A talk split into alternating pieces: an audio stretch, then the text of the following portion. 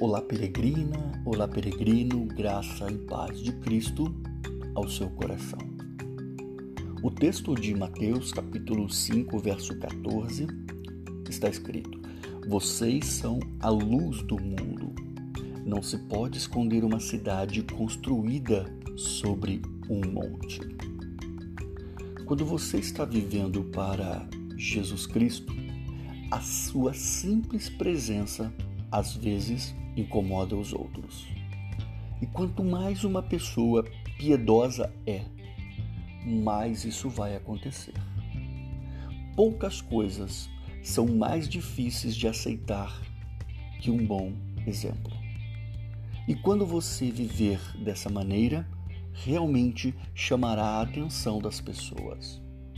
A luz, ela revela coisas todos nós já ouvimos as desculpas mais mirabolantes daqueles que não querem aceitar a Cristo Jesus, mas a verdadeira razão pela qual as pessoas rejeitam a Cristo é que elas não querem enxergar o seu pecado que será exposto.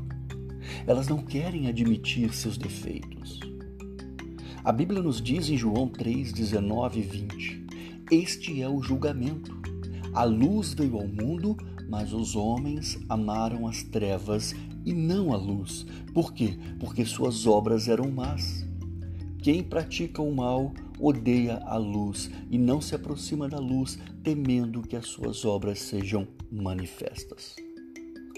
A luz não só expõe aquilo que está escondido na escuridão, como também mostra o caminho da saída. Dessa mesma forma, a luz que brilha nos cristãos mostra não só seus defeitos e seus pecados, mas também mostra-lhe o caminho. E o caminho é Jesus Cristo.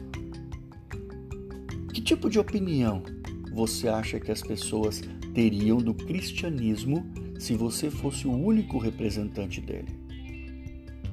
E se cada cristão vivesse exatamente como você quantos seriam atraídos ou afastados do Evangelho? Jesus diz então em Mateus 5,14: Vocês são a luz do mundo.